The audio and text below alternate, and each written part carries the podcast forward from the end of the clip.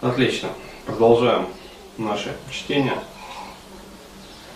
Отхлебнем чайку. Куда же пить чайками. А, и затронем такую достаточно болезненную для многих тему. А, задают просто вопросы тоже. Относительно не часто, но бывает, задают. А, по поводу того, ну вообще вот эта тема имеет отношение, как выбрать психотерапевта правильно, то есть какого имеет смысл там выбирать себе психотерапевта. Вот. И что самое главное, а, эта тема про прогнозируемость результатов терапии. А, то есть в этом видеокасте я бы хотел рассказать про различные категории клиентов и кому, в общем, терапия помогает, а кому не особо помогает. Вот. И что самое главное, я бы хотел здесь ответить, ну, достаточно обширный как указ хотелось бы надиктовать, а, рассказать э, про то, вообще может ли сделать вот, современная терапия современного человека счастливым. Вот. И если может, то насколько счастливым. Вот. Если не может, то почему не может. И есть ли все-таки люди, э, кого терапия может сделать счастливым. Э, почему? Потому что действительно многие люди понимают ну, суть терапии как бы не совсем верно. И здесь вот э, я хочу рассказать, что, э, во-первых, есть такая вот базовая как бы пресуппозиция, э, которую я однажды озвучил, но тоже непонятки возникли. Так вот, пресуппозиция следующая, что терапия не может сделать человека счастливым.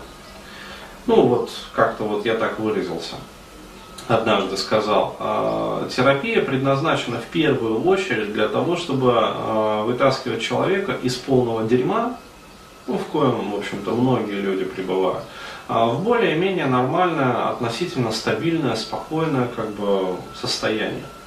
Вот. Опять-таки, если следовать точки зрения как бы буддизма, в котором ну, определение счастья, оно дается очень четко. То есть, что такое счастье?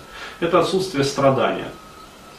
То есть э, в буддийском э, миропонимании, да, терапия может сделать любого человека счастливым.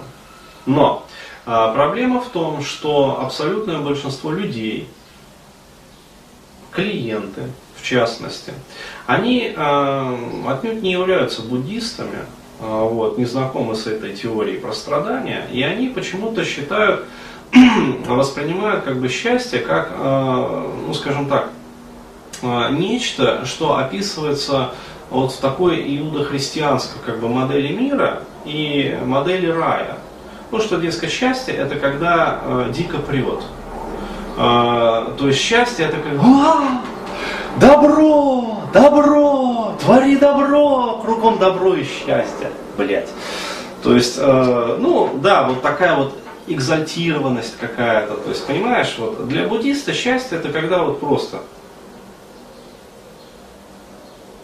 И вот он счастлив.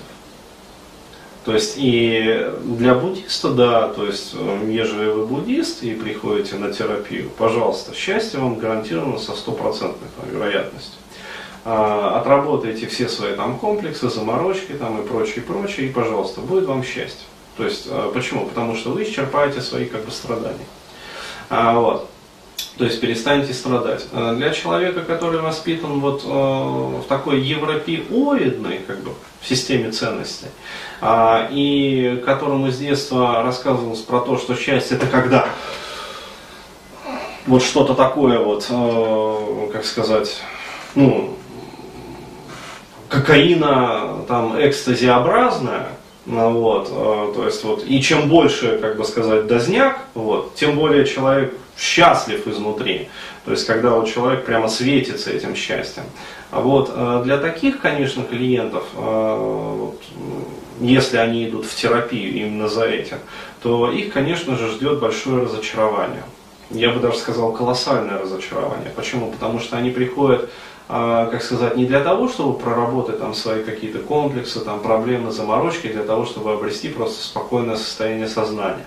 Вот. А они приходят именно за этим эндорфиновым пулом, за чем-то таким, что, а, ну вот, как я уже говорил, там экстази кокаина подобное. То есть они думают, что терапевт с ними поработает, Вообще любой терапевт. И э, почему-то они считают, что чем, чем терапевт дороже, как бы сказать, а, вот, тем быстрее он приведет к этому эндорфиновому опьянению, причем вечному. То есть э, они там несколько сессий поработают, там, э, он что-то переключит рычажок какой-то вот в мозгу на уровне там, нейрогуморальной регуляции организма. А, вот, и, э, и вечный кайф, понимаете, то есть вечный кайф. Вот опять-таки, как в том анекдоте про слоненка. А, таких людей, конечно же, ждет большое разочарование. А, вот. И а, не нужно забывать еще про такой вот интересный момент. Но про него в следующем видеокасте. Давай раздробим.